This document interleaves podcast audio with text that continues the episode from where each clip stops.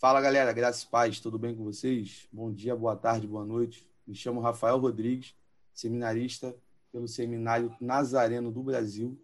Congrego na Igreja do Nazareno Soares Neiva, aqui no município de Nilópolis. E hoje a gente está começando aqui mais um Papiando a Palavra. Esse Papiando a Palavra é especial. Eu não coloquei na agenda lá para vocês, então é uma grande surpresa.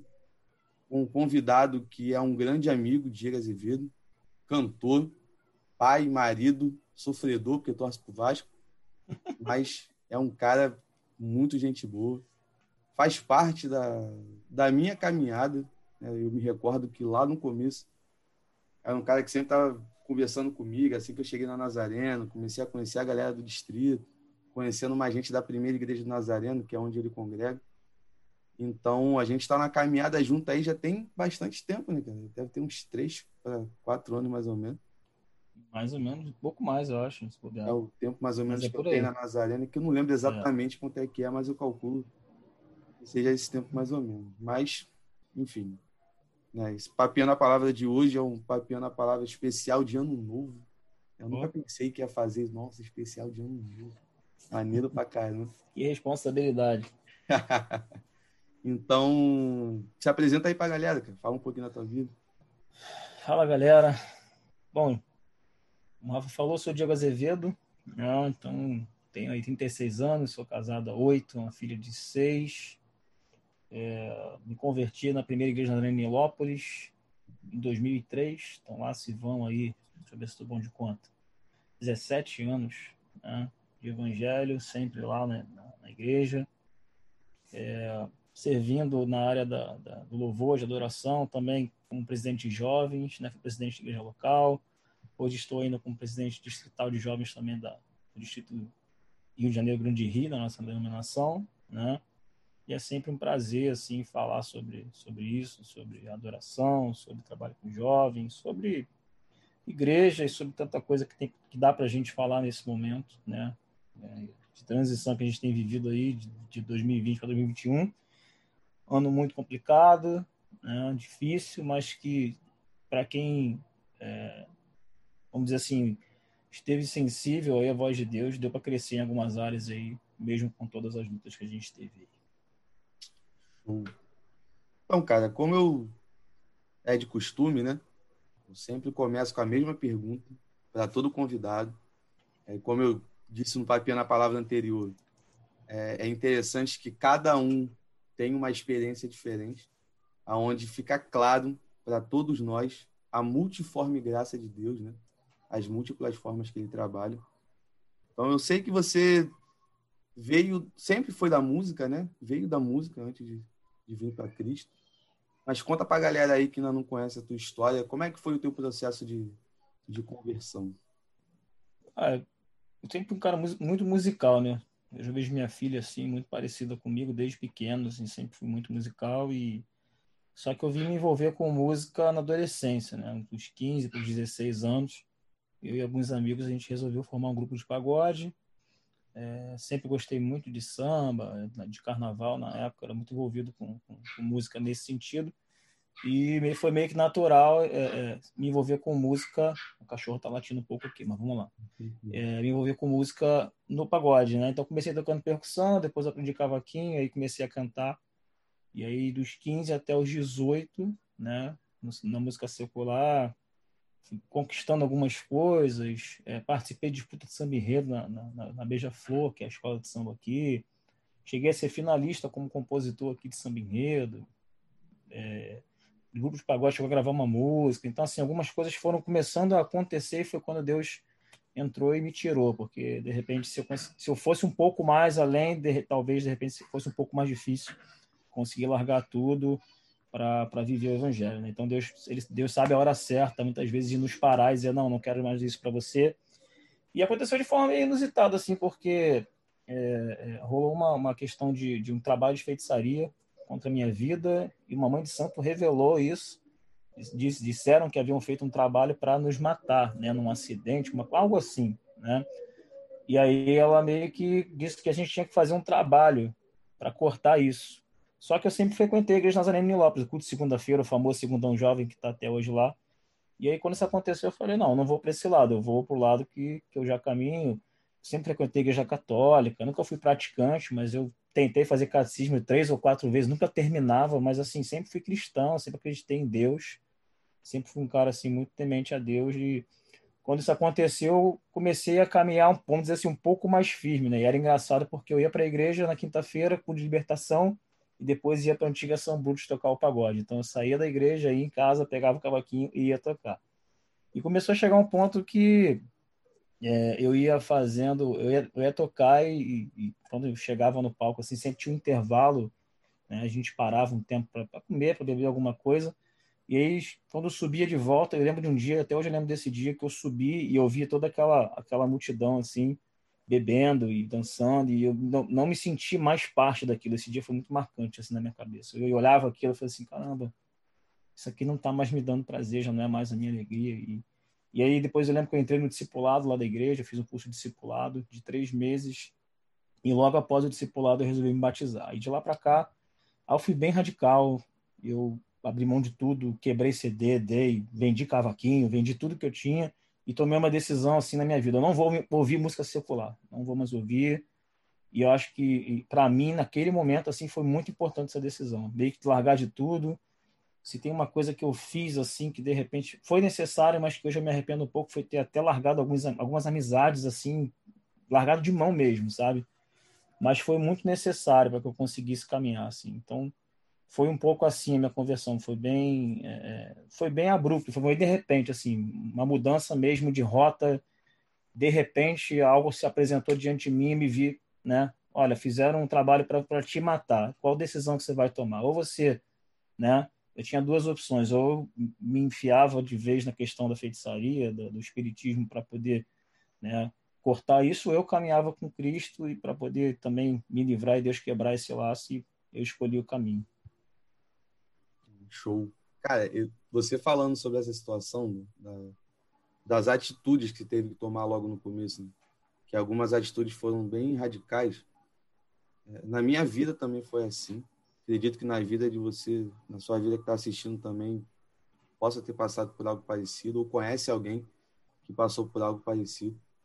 E eu vejo que realmente, na vida de algumas pessoas, precisa dessas atitudes é, é mais radicais no começo eu também me afastei de muita gente logo assim que eu me converti, de situações e pessoas que eram necessárias sim, porque senão, é, para me firmar, seria muito difícil. É, você falou da questão da, de quebrar CD, de dar algumas coisas. E me trouxe a memória que assim que eu me converti, eu tinha um casaco com as coisas do reggae, que era o meu xodó, né? Eu pô, me amarrava, gostava muito. Fui para a igreja numa quarta-feira, na quinta-feira eu olhei para ele e falei: Você não é meu. Peguei e dei para um amigo.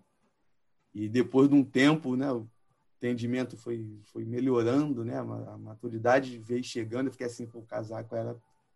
Realmente, o casaco era bonito, o casaco era maneiro, mas já foi, foi uma outra etapa. Me trazia muitas lembranças que eu queria esquecer também, né, de momentos, de situações, muito ligada às festas, a questão de drogas e tudo mais. Então, é, é necessário tem gente que fica muito preocupada logo no começo. Você que está assistindo, se é um novo convertido está passando por isso, calma, tenha paciência. Isso às vezes é necessário, né? geralmente é necessário, melhor dizendo. Então, cola com a galera que vai te trazer mais para perto de Deus, que, poxa, vale muito a pena, ainda que seja um somente, né? Você pode ir para a igreja e não ter um monte de amigos, ter uns dois, três amigos só. Mas a, vida, é... a vida cristã é feita de renúncias, né? Mas acho que o início ele, ele é muito mais, né? Para que você às vezes consiga realmente se firmar. Acho que as primeiras renúncias assim são as mais difíceis, né? E às vezes são até a, a, as mais radicais, vamos dizer assim, né? Tem, às vezes a gente, às vezes a gente até se excede em alguns momentos, mas acho que é, é, isso Deus permite mesmo para que a gente consiga caminhar. A gente às vezes é, é até dentro da família a gente passa a ficar a ser um pouco ignorante até uhum. chega ao ponto de, de ah não vou numa festa porque tem bebida ou não vou lá porque e aí você às vezes entra no erro já vi muita gente muito, muito novo convertido entrar no erro de ficar é, o cara se converte e começa a apontar o pecado de todo mundo né? ah você não você é isso você é aquilo Então, acho que esse cuidado que a gente tem que tomar, né? De não achar também que a gente agora é, é o, o sumo sacerdote e, cara, não, agora eu sou o santo, santo, santo e todo mundo é, é. pecador e o cara vira João Batista dentro de casa, chega na festa de, de família, raça de víboras. Então, assim, tem que tomar esse cuidado, porque, assim, é natural, né? Aquele primeiro amor, aquela empolgação, não, eu quero pregar o evangelho, e aí você acaba virando um, até um louco, né? Então, Essa época de Natal, eu, eu, lembro que meu primeiro Natal, depois que eu me converti, foi muito complicado. O ensinamento que eu tive assim que eu me converti, né? Não vou falar aqui o nome da igreja, nem o nome do pastor, é uma questão de ética, mas é, o Natal era a festa do demônio, a árvore de Natal era o, a própria encarnação de Satanás. Então, eu, eu até. Isso é muito engraçado. A minha mãe, de vez em quando, ela faz isso para mim, né, no tom de brincadeira, mas eu falo para ela assim: ela tá jogando na minha cara. Porque quando ela saía de casa para ir para a primeira igreja do Nazareno, que hoje é um lugar que eu amo de paixão, galera que congrega lá, pastor Alessandro, um amigão. Eu falava para ela, mãe, a senhora está indo lá para a primeira igreja para bater tambor, porque eles adoram Natal e eles são idólatras. E, eu, e ela de vez em quando joga isso na minha cara, eu fico, meu Deus do céu, que vergonha. a gente sabe que tem muita coisa, né? Muito simbolismo, muito sincretismo, tem muita coisa oculta realmente na questão, né? Questão de transformar tudo isso em comércio. A gente sabe que é uma data que foi instituída, né, pela sociedade, não é a data correta, mas assim, se, se o mundo inteiro resolveu né, instituir um dia para que se celebre o nascimento, por que a gente não pode celebrar? Né? Acho que é uma grande besteira assim. Você, ah, não comemora Natal, então você não tem que comemorar nem aniversário, porque a Bíblia não tem aniversário. Então, eu lembro, eu lembro uma vez que conversei com um testemunho de Jeová que trabalhava comigo, uma, uma menina, e aí eu perguntei a ela, fui dar os parabéns a ela, não sabia. Ela falou, não, não comemora aniversário. Eu segui me atrasado e sentei sem entender. Falei, por que você não comemora? Ela falou, não, porque eu sou testemunha de Jeová. E na Bíblia não há aniversário, então a gente não comemora. Eu pensei assim, ó. Aí lembro que eu trabalhava telemarketing, né? entrou uma ligação, eu atendi a ligação. Aí eu fiquei curioso, falei, mas vocês seguem a Bíblia? Ela falou, sim. Algumas coisas assim. Eu falei, então, mas você diz que não comemora aniversário porque o aniversário não está escrito lá. Mas por que, que tudo que está escrito vocês não fazem? Aí ela ficou meio bugada assim, o menino me olhou assim, cara, que isso está perguntando? Eu falei, não, cara, fiquei curioso assim, porque pô, as pessoas, a gente vê muito isso hoje, né? As pessoas às vezes estão mais preocupadas em com as brechas da lei, vamos dizer assim, né? O crente advogado. Não, isso não está escrito, então não tem, eu posso fazer ou não, ou não vou fazer porque não está lá. E o que está escrito, seguir o que está lá, o manualzinho, a regra, é, o cara não quer seguir. Então, é, tem um isso pouco é disso bem, aí também. É, é, bem complicado, né? Até na Bíblia ela vai falar, na verdade, dois aniversários só. Né? E que quem comemora esses aniversários são dois reis pagãos. Então, quem é contra o Natal também não deve comemorar. É uma série de coisas que a gente faz, então, que a gente não tem que fazer. São, são situações assim que são irrelevantes, né, cara? Eu não... É, não, não vai, assim, não, não, não vai te, te, te atrapalhar. O importante é você fazer da maneira correta, celebrar da maneira correta, fazer disso uma oportunidade também de, de, de pregar o evangelho. Esse ano a gente fez um, um mini culto de 10 minutos, né? quando foi 10 para meia-noite lá, lá, lá na família a gente conseguiu parar todo mundo, foi meio difícil, né? O pessoal meio zoando. Aí você fala que vai orar e já começa aquele, aquele engraçado, ele tinha engraçado, ah, vai cair endemoniado aí, fulano, fulano vai cair, fulano, fulano vale nada macumba. Começa aquela zoeira. Mas no final é, a gente entrou lá, falei um pouco sobre presente, falei os presentes do Rei Mago, significados e tal.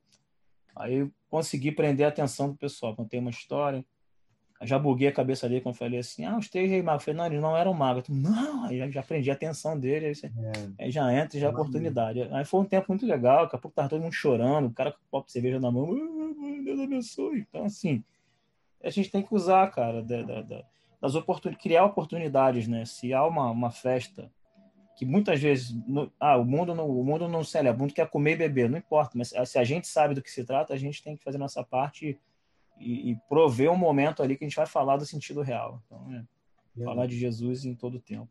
E é um momento que é muito, como é que eu posso dizer?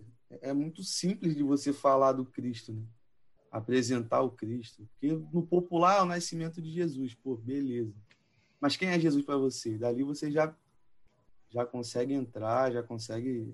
É, e ali não tem como fugir, né? Até o ateu ele vai estar ali. Eu vi, eu vi um. Tem uma pessoa que eu sigo no Instagram que, é, que se declara ateu, que é que é muito influente assim no esporte. E eu lembro que teve uma pergunta na caixinha que mandaram para ele assim: "Ah, você você é hipócrita, é, você é ateu e comemora o Natal. Eu falei, mas cheio de uma ignorância também mandar isso para ele. Aí ele falou, você, é, se você não tem né, a, a, cabeça para entender que independente do que está sendo celebrado, eu gosto de estar com a minha família, o problema é seu. Então, tipo assim, eu entendi que é um momento realmente que une as pessoas, né? É, independente do credo religioso e tal. O ateu ele vai, ele não vai porque é o Natal, porque é Jesus, ele vai porque ele sabe que é um dia de reunir a família. Então é uma baita oportunidade. Vai estar ali, tua família vai estar ali, independente do credo. Então, assim, querendo ou não, é uma oportunidade de se falar sobre e as pessoas que estão ali, elas vão ter que te ouvir. Elas vão ter que te ouvir. Claro que você não vai fazer uma pregação de uma hora, a é. sabedoria também, porque às vezes é isso também que espanta, né? As pessoas não sabem é, é, ser sucintas, usar da, da, oportunidade com sabedoria, às vezes quer transformar num numa, numa igreja, não é. Né? Não é um, você não está pregando para crente, você está ali fazendo uma oração, uma breve palavra, trazendo, estimulando a comunhão da família. É. Não é Enfim. por muito falar, né? É. Tem que saber é, usar as palavras certas, as oportunidades certas. Bem, agora assim, o, o Réveillon chegando é mais uma oportunidade, né? A gente, num ano tão difícil, é, então, que você que está em casa aí, de repente, consiga tirar um tempo aí para agradecer por 2020. Parece louco falar isso, né? Pô, vou agradecer 2020, é agradecer porque você está vivo, porque você chegou com, com saúde. Talvez tenha perdido até um familiar, tenha perdido alguém muito próximo, mas você, é, Deus preservou a tua vida e Deus está te dando condições de suportar isso, superar. E lá na frente a gente vai entender o porquê disso tudo. Né? Um dia a gente vai entender. Hoje a gente não entende, um dia a gente vai entender. Ah, pegando um gancho nisso que você falou, né, sobre a questão de agradecer pelo ano de 2020, a gente sabe, né, todo mundo sabe o quanto que ele foi difícil demais, né, começou tudo de repente. A gente, lá no começo do ano, a gente vinha acompanhando as notícias, tudo direitinho, e de repente fecha tudo aqui no, no Brasil, no estado que a gente mora, né, o Rio de Janeiro. Eu lembro que no começo a gente até se reunia, né, galera do distrito toda sexta-feira para a gente fazer uma transmissão, trocar uma ideia, ficar mais próximo um do outro. Foi. A, o que cabia ali, né, no momento. Foi o que deu para fazer, né? E assim, o que que você, como pessoa, entende que esse período que a gente está vivendo é, está nos ensinando? O que que o Diego aprendeu com, com essa questão da pandemia? O que, que ficou de lição para você? Cara, é, são muitas coisas, né? acho que a principal coisa pra gente, assim, é o valor da comunhão, né, cara? O valor da comunhão, assim. Né? E aí você, mais do que nunca, você. Eu, na minha cabeça, assim, não consigo entender como é que o cara consegue ser desigrejado, sabe? Não entra na minha cabeça. A gente meio que foi obrigada a se desigrejar, né, esse ano. A igreja quando eu digo desigrejar, não da comunhão com Cristo, mas da comunhão do corpo, de estar presente ali no templo, ali celebrando junto, louvando, adorando junto. E é muito, muito, foi muito louco, assim, ter que ministrar, vou falar da minha parte agora, que é, que é a questão de, de ministrar o louvor, você ter que cantar, ministrar para uma câmera, sabe? Imagina. Não que eu já não faça isso num clipe, num vídeo, eu faço, gravo cover e tal, mas você é na igreja, você não ter aquele momento em que você para de cantar e ouvir a igreja, né? Conduzir a igreja, de fato, você não, mas você conduzir através de uma câmera e não ter o feedback, porque ali quando o corpo está reunido você tá, você tá, você tá vendo se você está atingindo o seu objetivo, caramba. Eu tô conseguindo, a igreja está vindo, a igreja está adorando, tô, ouvindo a voz da igreja, eu tô ouvindo a, a, a glorificação da igreja, a, a voz cantando, sabe, ao Senhor. E isso para mim foi o mais difícil, assim, o mais complicado é, ministerialmente falando, se eu posso falar assim. É, foi não ter a igreja ali comigo durante esse momento de adoração corporativa, de adoração ali congregacional. Foi muito difícil. É, como pessoa, assim, acho que foi também essa questão da comunhão também muito difícil, né? Você não poder é, ver as pessoas que você ama, não poder estar junto o tempo todo, é, você valorizar o ar que você respira mais do que nunca, né? A questão da doença que falta o ar. E a gente entender a importância realmente de, de, desse versículo diz que tudo que tem fôlego louve ao Senhor. Né? Então, se você hoje tem fôlego ainda, é, de fato você deve louvar o Senhor, porque aqueles que gostariam, hoje tem gente que está entubada, cheio de tubo, dentro de um balão de oxigênio, e foi muito difícil, assim, financeiramente, foi ano difícil emocionalmente, né? Muita gente perdeu muita coisa, muita gente perdeu entes queridos, então, assim... É, e também, assim, mas é um ano também que, mais do que nunca, é, a tecnologia, ela se mostrou, é, acho que eficaz na pregação do evangelho, né? As igrejas que não utilizavam desse recurso ainda se viram obrigadas a utilizar, e eu acho que é, é um, é um caminho sem volta, né? Eu acho que mesmo voltando ao normal, toda igreja vai ter que ter culto online, vai ter que ter reunião assim online. Isso, ao mesmo tempo que nos afastou, nos aproximou muito. Isso é o que a gente está fazendo agora. Há seis meses atrás eu nem sabia que existia o Zoom. Para dizer que eu não sabia, quando eu trabalhei com, com, com, suporte técnico, eu lembro que eu fazia, mas não era nem esse esse esse esse aplicativo, era um outro.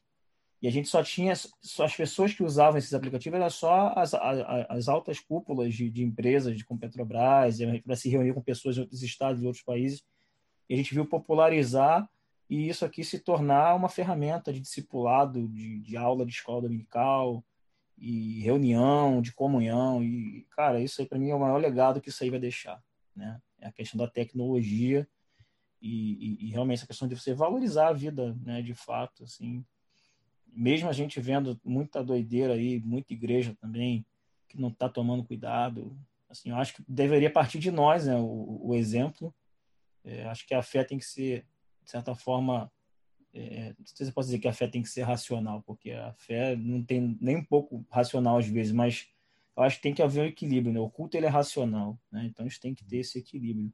Então as pessoas espiritualizam coisas que não, é, que não, não são para ser espiritualizadas. E aí falta um pouco de sabedoria para o povo de Deus em algumas coisas. A gente tem visto aí pastores perderem a vida, às vezes por uma ignorância. Não dá para generalizar, mas você vê muitos absurdos assim. Às vezes alguns cultos que eu tenho visto assim pela internet, ninguém de máscara e não tem, não se respeita o distanciamento. Então assim, acho que a gente tem que tomar esse cuidado. A gente tem que fazer essa parte e creio que assim tudo isso como diz a palavra, né? Se, se, se Deus não guardar, em vão vigia o sentinela. Então, assim, se Deus não guardar, é em vão usar máscara, álcool gel, se distanciar. Mas, assim, mas a Bíblia não diz também que não tem que ter o sentinela.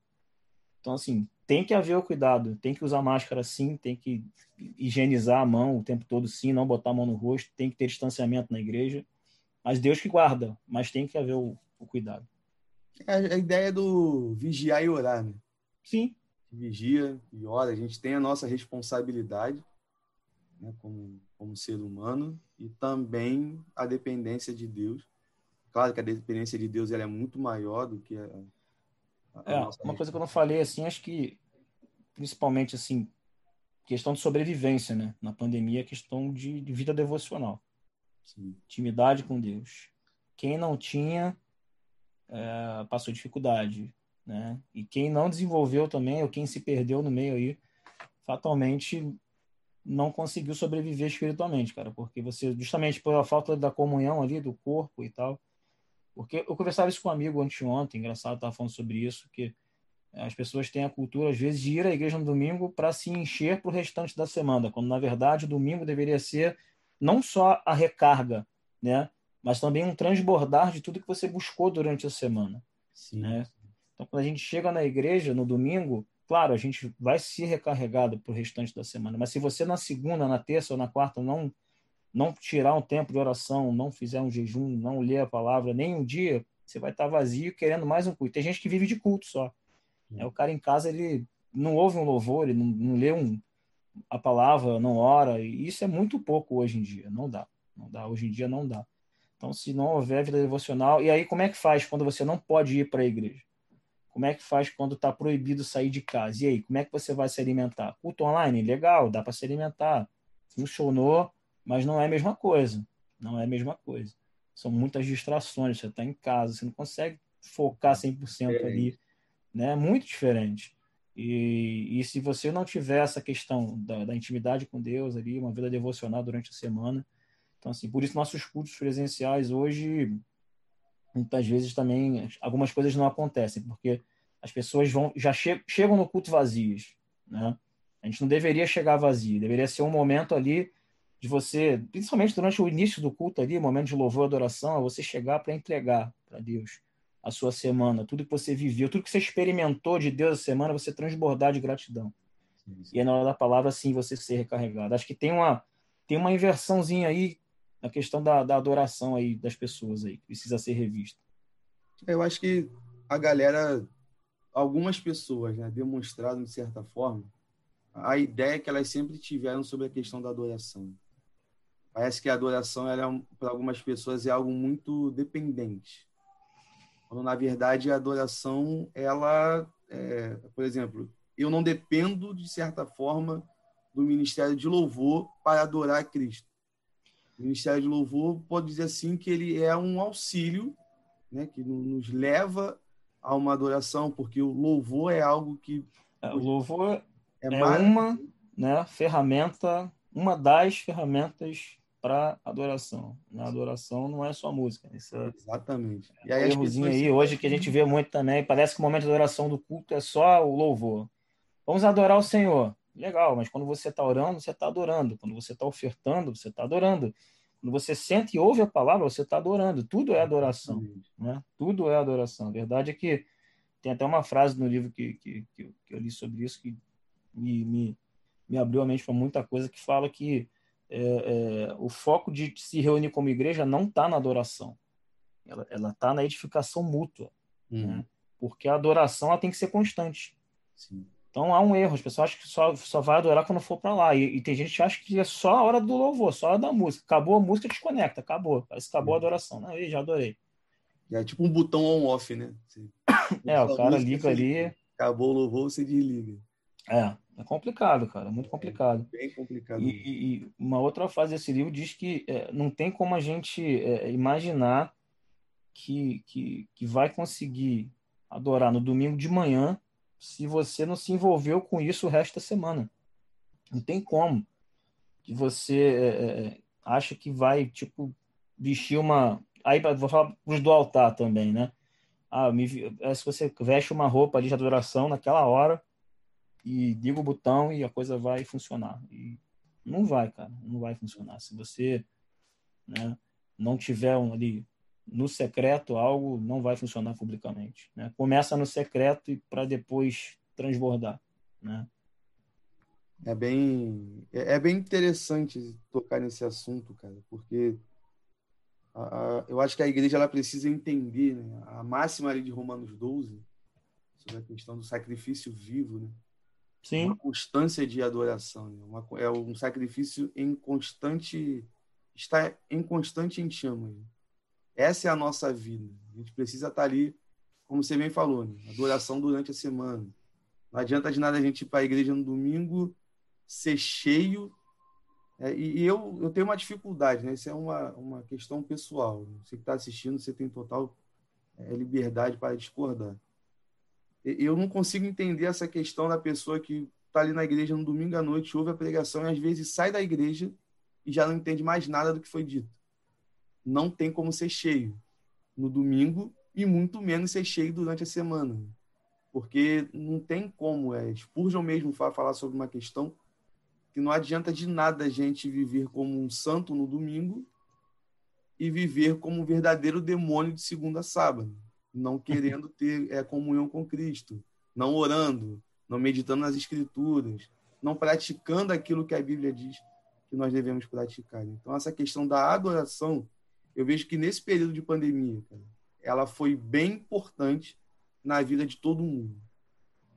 Porque. Me preocupa muito essa geração, né, cara? A gente volta a falar, né? De música, parece que tudo se resume à música. O jovem, ele. Ah, usa até um termo, né? Ah, um chapar e tal. É legal, cara. É bom pra caramba. Eu gosto também. Mas também é, é o louvor ele não serve só para você ficar em transe, né? Ficar ali aquele mantra, aquele negócio, sabe? O louvor você também é, tem que exaltar Deus. É, o louvor é elogio, cara. A essência da palavra louvor é elogiar, exaltar, citar os atributos de Deus. Então, a exaltação. Então, hoje também tem várias coisas que você percebe. É, parece que tem gente que só quer louvor egocêntrico, né? Eu vou conquistar, eu vou avançar e Deus vai fazer. Cara, isso aí também exalta Deus, porque é, Deus faz, né? Mas aí, se você canta um louvor que só que diz que Deus é santo, Deus é digno, a igreja às vezes não vem como deveria vir, não se entrega como deveria entregar. Então, hoje a gente vê muito isso. E tem gente também que às vezes só, só canta por cantar, e aquela coisa assim, ah, do fogo da glória, e não sei o que, tá ali, mas não tá acontecendo nada, e o cara está fabricando avivamento, está se iludindo e fica ali fazendo, sabe, gesto de adoração, mas o coração, é como Deus diz, né, que, que esse povo me adora com os lábios, mas o coração não tá, então o cara tá quase que no automático, já já, já tem ali o, o movimento ali, quase um judeu ali, fica ali, e, no pô. É, mas aí acabou, acabou, é que eu falo, acabou o louvor e acabou o culto. E aí que você falou, o cara não entende, a palavra, ele só, é, ele escuta, mas ele não ouve, ele não dá ouvidos ali à palavra, não, não gera nada no coração do, do, do cara. Então, assim, o culto, o culto ele é todo, todo, ele é o todo, né? Assim como tem gente também que, que, que diz assim, ah, eu não gosto do ministério de louvor, então só chego para a palavra. Já vi gente que chega, o culto começa às sete e meia, ele chega às oito, porque a oito horas já acabou o louvor, só quero ver a palavra. Não, também não serve. Também não serve. Você, sabe, você adora, louva, ora, tudo que você faz ali coopera para o bem ali do, do, culto, da sua adoração, sabe? E, e, tem coisas que não consigo entender, sabe? Tem coisas assim que, que eu vejo, que eu percebo, desses anos assim, de caminhada, algumas coisas que eu já ouvi, que eu já presenciei às vezes até de pastores assim, que eu falo assim, bicho, não dá para entender isso aí, não dá. É verdade. Às vezes, assim, eu acho que até os pastores que levam por esse lado, eles também são consequência de uma escola, né? de alguém que, que o discipulou lá atrás, que ensinou dessa forma, e a pessoa, com o passar dos anos, não quis quebrar com, com alguns paradigmas, né? aquela coisa engessada, é, centrada ali dentro de um argumento somente, não escuta outros argumentos. Também é algo bem, bem complicado mesmo, que a nossa geração passa muito por isso. Né? É, muita coisa é culpa nossa do altar também, né, cara? Falta muita sabedoria também dos ministros, dos músicos. Acho que falta um pouco de, de sabedoria, de sensibilidade também para quem está conduzindo o louvor. Já vi, já vi muita coisa também Uhum. Gente querer exortar a igreja. Ah, essa adoração de vocês tá horrível. Ah, vocês não amam a Deus, que vocês não estão cantando. Ou então eu vi na internet, eu vi vídeo na internet da cantora famosa uma vez fazer isso e foi né, escorraçada pelo pastor da igreja. E, claro, falou que aqui só tem, vocês estão mortos. A adoração de vocês está morta. E o pastor veio depois e descascou a menina. E eu já vi, assim, gente, eu, assim, eu no, no começo já fiz isso, gente, pô, esse é o melhor de vocês para Deus, e cara, não se faz isso, sabe? Você não consegue nada com isso, não consegue. Não, não, não, dá para não dá para conseguir. E aí você vê um pastor, às vezes, é, que magoado com isso, né? Algum ministro de louvor em algum momento falou uma besteira ou fez algo errado, e esse cara de generaliza assim: ah, o louvor, o louvor contemporâneo não presta. Eu só louvo já vi pastor falar assim: eu só louvo se cantar inário, se cantar harpa cristã, o louvor e adoração, louvores antigos. Aí tem agora também a galera que odeia, ah, eu odeio worship, só serve é, Ademar de Campos, Azaf Borba, tudo que está aí hoje não presta. Também não é assim, entendeu? É, São os extremos. Tem, tem muita coisa ruim hoje mesmo, tem muita coisa que não presta mesmo, que não serve para nada. A grande verdade é essa. Mas tem muita coisa que serve, coisa boa. E a gente saber filtrar, né? e ter sabedoria, saber é, discernir, falta muito discernimento, e eu não falo só espiritual, não, cara. Às vezes discernimento assim, é, vamos você pode falar técnico, você saber olhar, gente, que culto que é esse? Né? Para quem escolhe um repertório, é um culto de quê?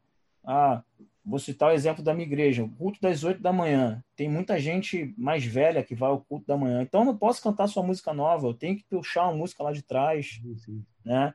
Para poder trazer aquela pessoa ah, é um culto de jovem. Pô, não adianta eu ficar cantando louvor antigão, só antigão, ou então ficar só ali no, no, no, no worship, ali, quase dormindo. Tem que ter uma celebração, tem que ter um negócio. Então, assim, cada culto é um culto, é, faixa etária, estilo. É um culto que é para crente, é para é um culto evangelístico. Então, cada culto, cada ambiente, cada igreja que você vai, eu que às vezes vou em algumas igrejas assim, você tem que saber respeitar né, a doutrina da igreja que você está indo, saber respeitar a visão da igreja.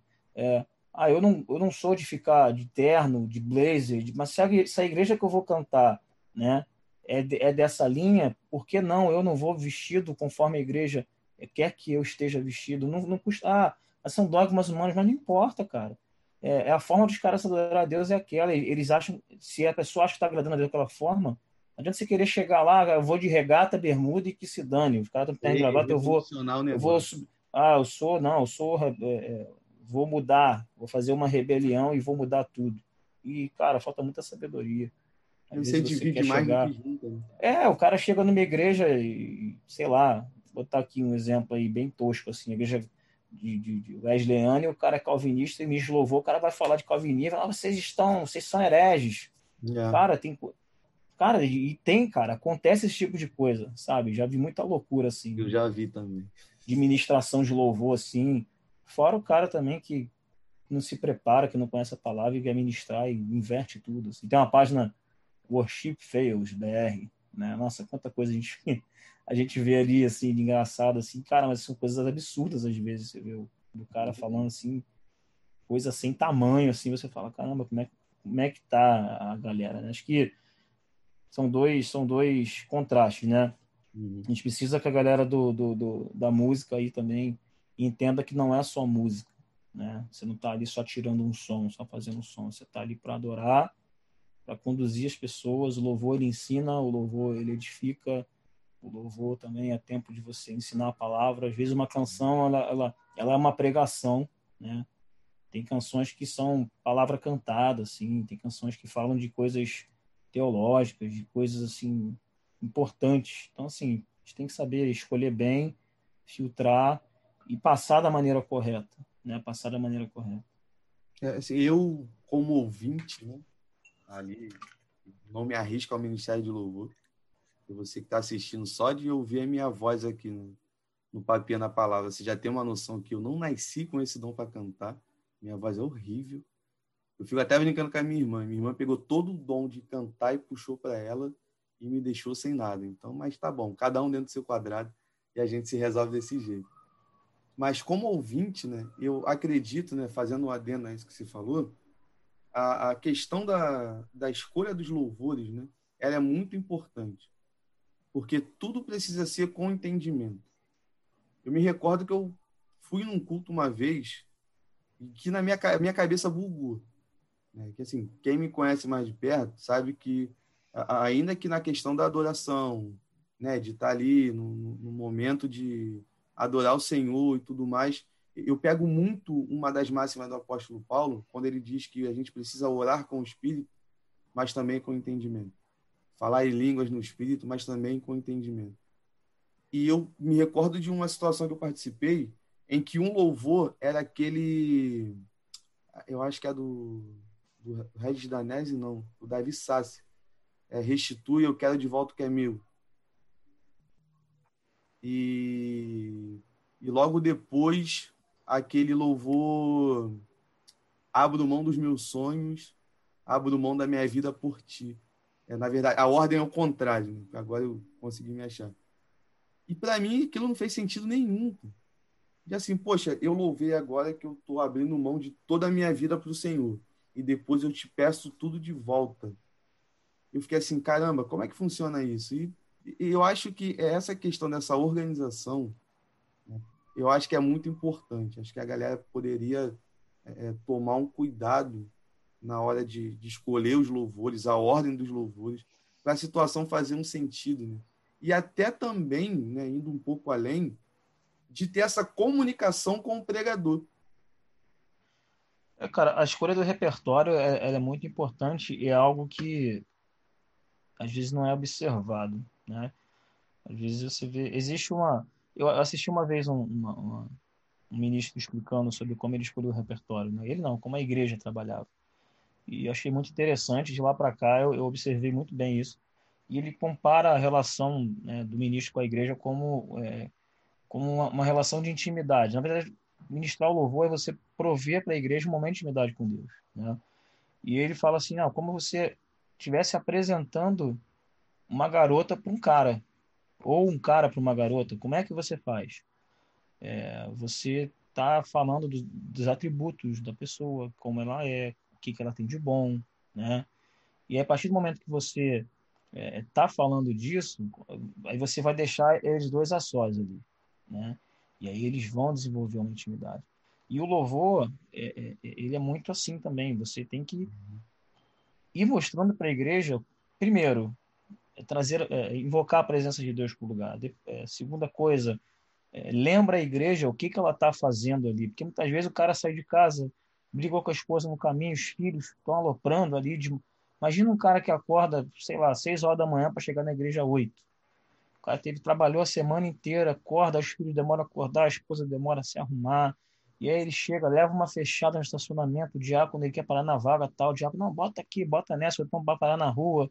O flanelinha já vem ali pedindo dinheiro. Então o cara já entra na igreja, às vezes, com a cabeça a mil, e você acha que na primeira música que você vai cantar, deixa o céu descer, o céu vai descer pro cara. Não vai descer. Uhum. Não vai. Então, às vezes, um dos grandes erros de repertório que eu vejo os ministros cometerem é começar pelo final. Não comece pelo final. Então, comece da maneira correta, né? É, começou o culto, né? Se conecte com a igreja, é, é, lembra aquele cara, o que, que ele vê. Como é que eu lembro o cara? Ah, sei lá, canta uma música, vim para adorar. Tipo, você veio para a igreja para quê? Para adorar o Senhor. Ah, vem, esta é a hora. Estou citando alguns exemplos aqui até de músicas antigas, mas tem muita canção.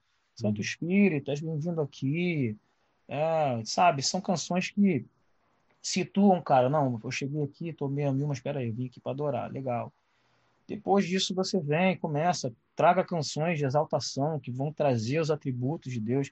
Eu lembro que esse ministro ele fala assim: é impossível você servir a mesa com quem Deus é e não ter uma reação da igreja.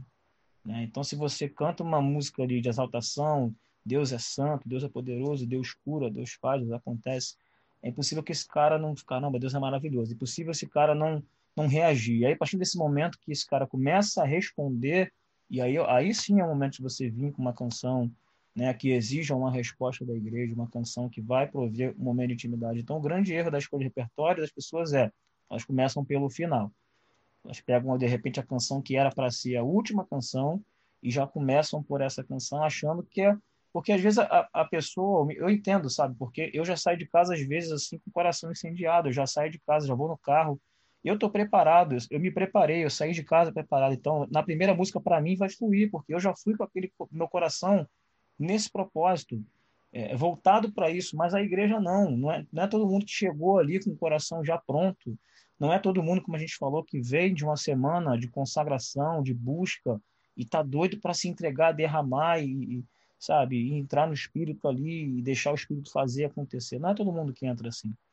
E aí você tem visitantes na igreja, você tem o não crente, você tem o cara que entrou ali querendo se matar, então, como é que você vai chegar na primeira música e vai cantar para o cara, ah, deixa o fogo descer, a glória vai fazer isso, e tal, tal, tal, com, sabe, um evangeliquez, né? Não vai, cara. O cara vai ficar olhando, ele vai ver uma igreja, né, todo mundo ali no, no, no, no, num transe ali, sabe, um negócio assim, gente, que gente maluca isso aqui, coisa estranha, pô, não tô sentindo nada. Porque você não fez o cara parte, você não, não abraçou aquele cara, e aí, vem cá, você conhece Jesus? E aí, Jesus é santo, cara. Pô, vamos exaltar Jesus? Olha, ele deu a vida por você, você lembra disso?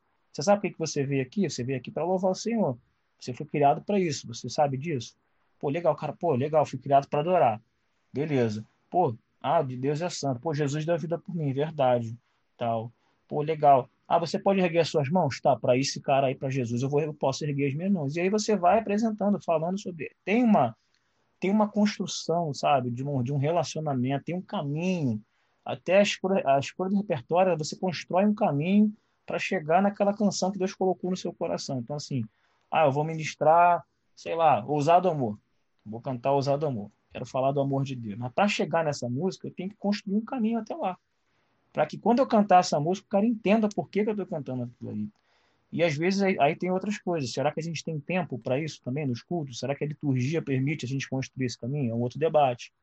Ah, na minha música, na igreja eu só canto duas músicas. Como é que eu vou construir esse caminho? Não sei.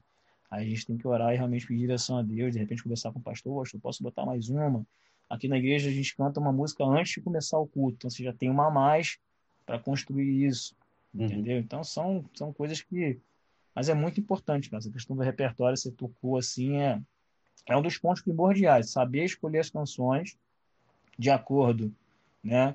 Como eu falei, com o ambiente, com a faixa etária, com o tipo de culto. E aí, se possível, você, né, como você falou também, você tocou nessa parte, escolha do repertório. Entre em contato com o pastor.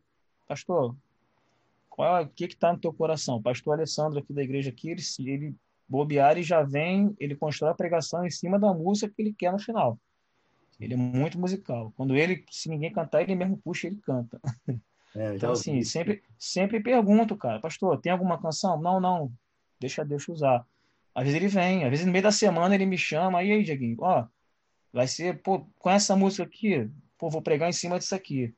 Tem como fazer? Ah, tem, não tenho, não sei, vou correr atrás, vamos fazer, vamos ensaiar.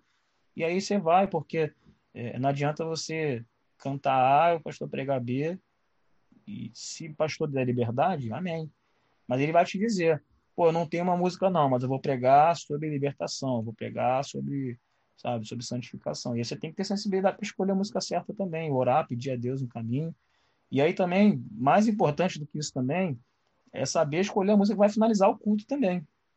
Que também é algo, às vezes, também que às vezes o músico não assistiu o culto, né? O ministro acabou o louvor, aí ele vai lá para fora, né? E aí não assiste a palavra. Aí no final, aí no final ele volta assim, não sabe nem de onde vem, para onde vai, não sabe o que o pastor pregou. O pastor pregou raça de víbora, ele vem cantar de amor de Deus e claro que raça de víbora é o amor de Deus, assim. Você deveria vir numa pegada ali, talvez, de exortação, aí tu vai vir numa pegada de, sabe? Às vezes o pastor pregou é, sobre quebrantamento, sobre arrependimento, e aí você vai, vai para o outro lado. Às vezes o culto termina numa pegada ali de, sabe, de, de libertação, de batalha espiritual. Tem gente caindo demoniada no altar, os pastores estão lutando lá e tu vai cantar um, um worshipzinho de, sabe? Não dá, mano, não dá. E eu já vi, eu já vi muita, muita, muito, é, é já vi muita escolha errada de música destruir a pregação do cara. Já vi, já vi músicas assim, não destruir a pregação porque mas assim, humanamente falando, até você fala assim, caramba, bicho, um culto que era para acabar para cima, acabar para baixo, ou um culto que era né, para você entrar ali junto na batalha. Deus está, sabe, Deus está derramando ali sua glória, curando, libertando, os pastores estão ali. Né, você deveria cantar um louvor de, de batalha espiritual, uma coisa até pentecostal ali, uma Ludmilla Ferber, um negócio ali de, sabe, nunca para de lutar, o Deus vai fazer, Deus, recebe a cura, recebe a unção, e tu está cantando, oh, impressionante, e tem nego demoniado no altar, e, e você está ali cantando a música mais devagar. Então, assim, é, é, discernimento espiritual, é, discernimento, sabedoria, pedir a Deus sabedoria, pedir a Deus é, é, visão, cara, sabe? Porque senão a gente não pode ser refém de um repertório. A gente não pode ser refém de um repertório. Você não pode ir para a igreja dizendo assim, eu vou cantar essa música no final. Já sair de casa preparado para cantar essa música no final. Porque você vai cantar aquilo que tiver a ver com o que Deus fez no culto ali. Deus vai ministrar teu coração. Eu já tive vezes que eu tava que eu montei um repertório para cantar e na hora de cantar a última música Deus mandou mudar e mudar e, e a coisa virar. Verdade. Então, assim, a gente não pode estar tá preso, cara. A gente tem que estar tá sensível, cara. Você, ministro de louvor aí que está assistindo, pega essa visão tem que fazer sentido. O negócio tem que, tem que dar liga, porque senão embola tudo. A galera, eu falo por mim, eu já saí às vezes de alguns cultos sem entender nada do que aconteceu. Que a pregação falou de uma coisa, ao final o louvor falou de uma coisa completamente diferente. Eu fiquei assim, eu já tenho alguns anos e, e algum entendimento relacionado ao evangelho, fiquei meio perdido. Eu fiquei imaginando no dia quem é novo convertido? Quem é visitante? Como é que não está a cabeça desse cara nesse momento? Sem entender nada. Aí o cara, poxa, Jesus, ele é isso.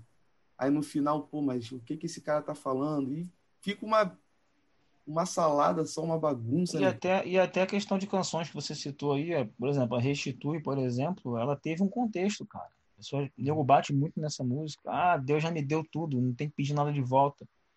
Mas essa música teve um contexto lá do apacentar, sabe? De uma irmã, se eu não me engano, que o Luiz Arcanjo contou, uma irmã que perdeu a família no acidente. Ela falou assim: Eu não. não sabe, eu quero minha vida de volta. E aí ele foi, Deus deu. O que, que você tem para me dizer? E aí ele chorou porque ele não tinha o que dizer para a mulher. E logo depois que ele chegou em casa, Deus deu uma canção para ele. E essa canção serviu para não só para ela, mas para a igreja. Então, assim, às vezes as pessoas julgam a canção e a canção teve um contexto. Sim. E às vezes também a gente vê muito isso também. Por exemplo, tem canções que o pessoal está fazendo versão aí lá de fora e tal, e as canções foram dadas para aquela igreja lá, vivendo aquele momento específico e todo mundo acha que é a receita do bolo. Vou pegar, vou trazer para cá e vai acontecer a mesma coisa que aconteceu lá, vai acontecer aqui. Então, até as canções, cara, tem contexto, sabe? Essa canção do Abre Mão, eu sempre faço, sempre brinquei, falei, cara, eu, eu não canto isso aí não, mano. Não tô preparado para cantar isso aí não.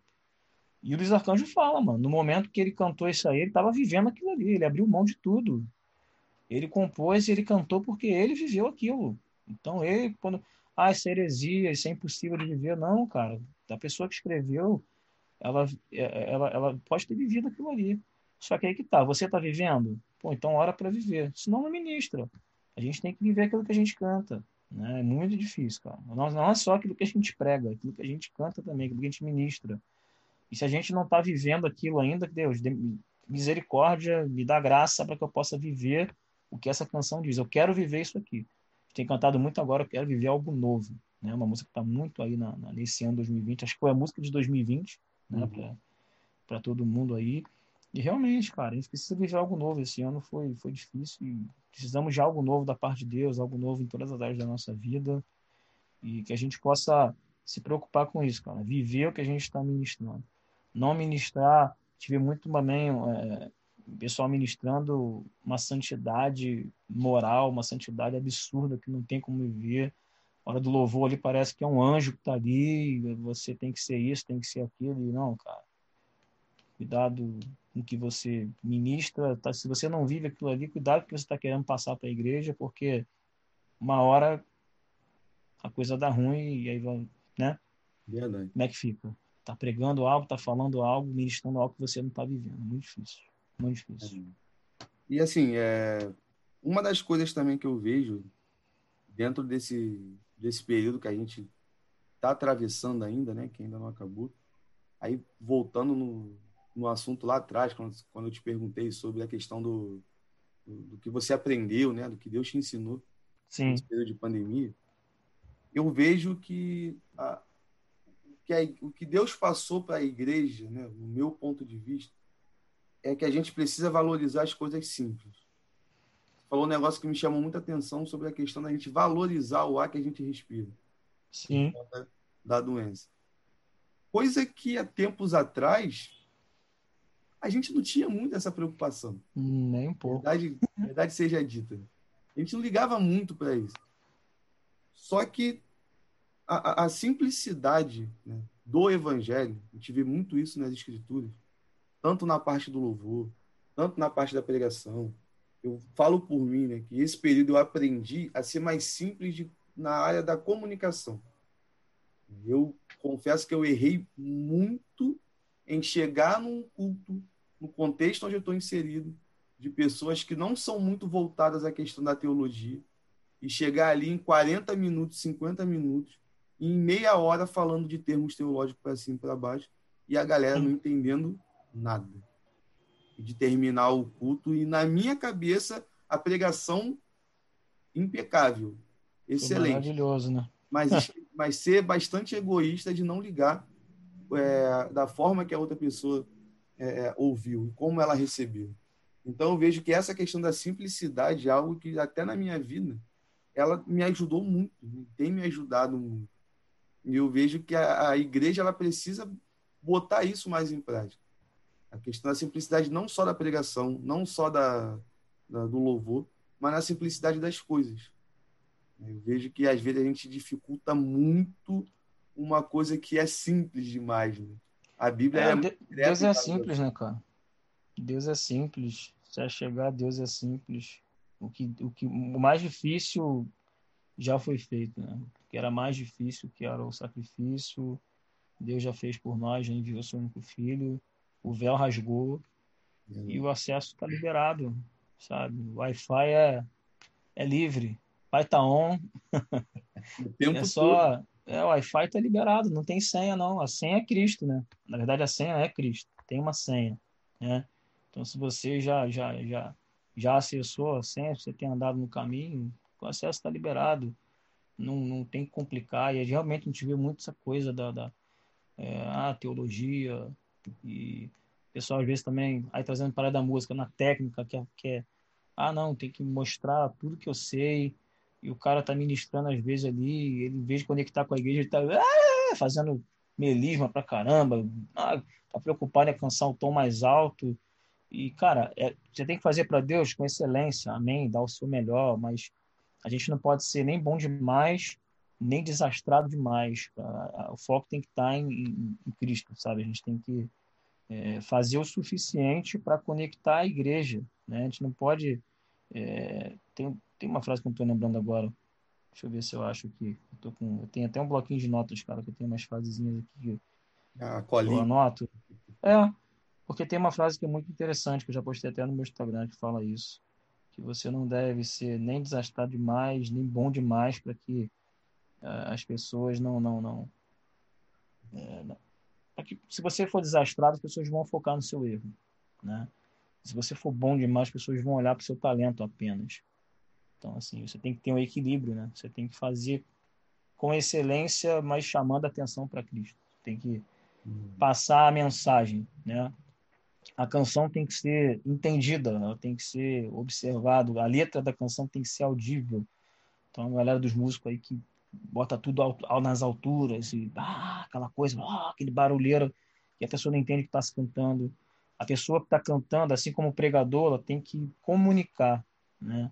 A letra da canção tem que falar mais alto do que o seu talento, a sua técnica vocal. Não é o que você faz com a tua voz que importa, é o que a canção diz, o que a canção provoca na igreja. E essa coisa até do repertório ainda, assim, às vezes a pessoa fala assim, ah, essa música não fala comigo eu não canto essa música porque eu não gosto. Assim, uma coisa que eu aprendi ao longo dos anos também é que a gente tem que amar o que a canção faz com a igreja, né? Se essa música ela abençoa a igreja, então eu tenho que gostar dela. Eu tenho que amar canções pelo que elas fazem com a igreja, não que elas fazem comigo. Então tem música às vezes que eu não, que eu não ouço em casa, que eu não gosto. Eu sou um cara, por exemplo, eu não ouço muito música pentecostal, vamos colocar assim. É, vamos botar o um exemplo aqui, Midian Lima. Não é, não é que eu ouço direto em casa, eu gosto, acho legal. Né? E eu sei que essa canção, vamos botar aqui, essa Não Pare, quem mandou largar a rede, sabe? Não, não é algo que mexe comigo assim de uma forma, mas eu sei que para algumas pessoas, ao ouvir aquela canção, isso vai mudar a história dela. Então eu tenho que amar essa canção por isso. Então eu tenho que amar, é igual no, do, do, do pregador aí, o cara fala assim: ah, eu não gosto do livro tal, mas se esse livro tem coisas aí que vão para sua igreja, você tem que amar essa palavra. Então, é, para o pregador isso é complicado, né? O cara É, mas assim, tem gente que fala que, ah, eu não, não gosto desse trecho. Ou do Novo não gosto, do Antigo É, não, não gosto do, de, de, sei lá, não gosto de Jonas, porque Jonas foi teimoso. sei lá, cara, tem uma loucura que a gente, a gente escuta, assim, às vezes que... Na, na música é assim também é. Ah, eu não canto essa música aí porque ela não mexe comigo. Ah, eu já vi gente falar assim, eu só ministro aquilo que mexe comigo primeiro. Pô, bicho, se não mexer com você, mas mexe com a igreja, cara, ministra sobre a igreja. Ame, ame o que as canções fazem com a igreja, não o que as canções fazem com você apenas. Uhum. Assim como tem canção que vai mexer contigo e não vai mexer com a igreja. Já teve canção que eu achei assim, cara, eu vou cantar isso aqui na igreja e vai virar, vai explodir. E quando eu cantei a música, todo mundo assim, ah, legal. Aquela cara de paisagem, olhando pra tua cara. Ah, nem cara de paisagem, levantou a mãozinha, ah, legal, música legal, maneiro. E pra você, aquela música te faz chorar em casa. Quando chega na igreja, não funcionou. Então, assim, caramba, por quê? Cara, não tem regra, não tem regra. E tem coisa que é só pra gente. Sim. Assim, por exemplo, esse ano de 2020, a música que mais falou comigo, que Deus falou poderosamente, continua falando poderosamente, eu me recordo que um dia eu acordei às cinco e pouca da manhã cantando essa música. E foi no dia que eu criei o, o canal, a página na, no Instagram, no Facebook. É a, a, música ela tem um trecho que é simples, mas que fica repetindo toda hora. Nada vai roubar a tua glória, tudo veio de ti e tudo volta para ti. É, até de falar agora dela já me dá um, um, uma sensação diferente. Porque sem explicação, eu acordei cantando esse louvor e Deus falando comigo poderosamente em relação a isso. Talvez ele possa ter usado isso por saber o quanto meu coração é inclinado ao egoísmo, o quanto meu coração é inclinado a se achar. E dar o pontapé para começar esse projeto é para eu entender a todo tempo que a glória e honra é toda dele o tempo todo, e não é minha em momento nenhum. Então, toda vez que eu escuto esse louvor dirigindo, já teve uma vez que eu estava trabalhando, um passageiro no carro. Começou a tocar esse louvor, eu pedi para a senhora, eu falei, eu posso parar o carro rapidinho porque eu não tenho condições de dirigir. Ela, por quê? Porque eu preciso chorar. E a coroa falando do marido o tempo todo, que o, o marido é alcoólatra, tinha, é, chegou no dia anterior, batendo nela em casa. E daqui a pouco tava eu chorando, no, segurando o volante, e ela chorando atrás, e orando pela vida do marido. E, ah, eu quero esse Jesus para mim, que não sei o que. Eu fiquei assim, eu falei, caramba, que é, é isso. coisa doida, cara. Então, isso é muito, muito maravilhoso. Mas é o tipo de louvor que talvez na igreja, após uma pregação, eu não colocaria. Porque eu sei que ah, as pessoas têm aquela a, a resistência com os louvores que ficam repetindo a mesma coisa o tempo todo. Então é algo que eu vejo que foi muito para mim. É aquela coisa, cara. Acho que tem as canções assim, elas têm uma canção para cada momento, né? Eu acho que tem canções para cada momento. Por isso que eu acho que quem fala assim, ah, o worship é ruim. Cara, tem momento que o worship vai ser o ideal. Essa canção, por exemplo, vai haver um momento em que ela vai ser o ideal para aquela para encerrar um culto ou para o momento de louvor ali, você está ministrando aquela uhum. coisa, a igreja está, de repente ela vai ser a canção ideal que você vai entrar. Né? Então, assim, tem muita. Deixa eu botar o computador para carregar aqui, então. Então, é, é ter esse, esse discernimento, cara, de que existe uma canção para aquele momento. Existe uma canção. Alguém em algum momento. É, toda canção foi composta por alguma razão, por algum propósito. Então não dá para dizer que a canção é ruim, que a canção é, não é boa. Existe um propósito, existe uma canção para cada um. E essa canção não dá para dizer que assim, ah, eu não ministraria ela em, em, em tal momento. Eu acho que tem momento para cada canção, entendeu? Uhum. É questão e... de ter a sensibilidade mesmo. Pegando um gancho aqui sobre a questão da, do louvor, né? Adoração e tudo mais. Você recentemente lançou né, uma música nova. Eu acompanhei, você mandava mensagem, a gente compartilhava com a galera para poder curtir. Um dia eu tava jogando videogame, jogando FIFA, dando a surra na máquina aqui, ouvindo ao mesmo tempo. Até brinquei com a minha irmã. Eu falei, pô, vamos ver esse louvor aqui me deu um gás e tô ganhando de 5 a 0 de 6 a 0 Eu falei, vou ficar escutando direto. Ela começou a rir. aí, mas fala um pouco dessa dessa canção pra gente aí, pra galera que ainda não conhece, que tá assistindo, a história dela, né? Você fez um é. vídeo explicando a história desse louvor também. Tem, tem um contexto, né? Em 2018 a gente passou aqui no esse quarto aqui que eu tô, ele, ele incendiou, né? A gente estava numa festa, houve um curto circuito no misturador de teto, ele incendiou, caiu em cima do colchão, esse colchão incendiou, enfim, destruiu o quarto inteiro. A casa praticamente foi destruída porque a fuligem derreteu o teto todo, ficou tudo preto. O bombeiro, quando entrou jogando água, é, terminou de destruir o restante, molhou tudo, perdemos praticamente tudo. É, ficamos oito, nove meses fora de casa até conseguir retornar, tentar reconstruir algumas coisas ainda tem seguro que eu não recebi, ainda tem algumas coisas, na verdade, ainda está se levantando, né? reconstruindo a vida. Né? Já se vão dois anos, vai para três anos agora, mas ainda não, não, não conseguimos reconstruir tudo, mas pela graça de Deus a gente está vivendo. E ao voltar para casa, conseguir voltar para casa assim, eu fui cheio de, uma, de, um, de um sentimento de gratidão, né, cara? De poder voltar para casa, conseguir reconstruir né? Ainda faltavam comprar algumas coisas de novo, mas assim, pô, tô em casa de novo, graças a Deus. E eu lembro que eu tava lavando a louça, e aí comecei a. Deus começou a me dar uma canção mesmo, assim, lavando a louça. Comecei, peguei o celular, comecei a gravar, assim, as partes, foram vindo, já foi vindo letra com música, com tudo. E depois eu fui só ajeitando, e, e aí Deus me deu essa canção. E aproveitei que gravasse agora, né, em 2020. E, e acho que é uma música que, para esse tempo, né, uhum. para esse tempo de, de aflição, de, de, de, coisas que as pessoas têm vivido. Acho que, que essa música fala muito sobre é, Deus não mudou, né? Deus continua o mesmo, Deus continua mesmo em aflições, mesmo vivendo dificuldades como estamos vivendo esse ano, mesmo é, passando tribulações e, e, provações, Deus ele continua um Deus de milagres, continuo crendo, né, que Deus é Deus de milagres, de sinais, prodígios, maravilhas. Deus ele, dependente se ele cura ou não a pessoa que a gente está orando, ele continua sendo Deus que salva, que cura, que liberta, santifica. Deus que ele, ele, ele sempre nos amou, é um Deus que nunca nos deixa, às vezes, mesmo por mais que você sinta que está sozinho, Deus está com você, você não está sozinho. Então essa música fala muito desse amor, desse cuidado de Deus e foi um período que eu passei assim bem difícil. E eu acredito que tem pessoas que estejam nesse momento passando por momentos semelhantes assim. Eu acho que essa canção ela ela, ela vem quando vem de encontro a, a quem está passando um momento difícil, ela é um bálsamo. Ela é uma ela renova, edifica a fé, né? Renova as esperança. Eu tô travando um pouquinho na internet está ruim. É, Depois a galera assiste.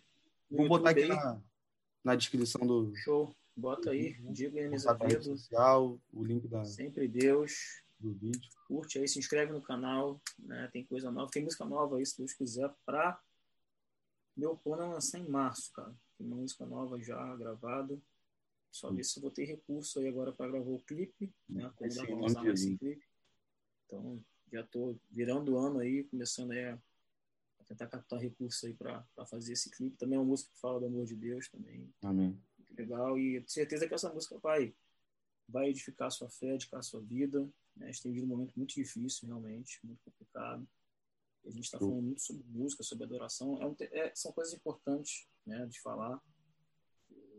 Eu sei que é até um canal de teologia, mas está falando até de coisas, é, vamos dizer assim, teológicas do louvor, né?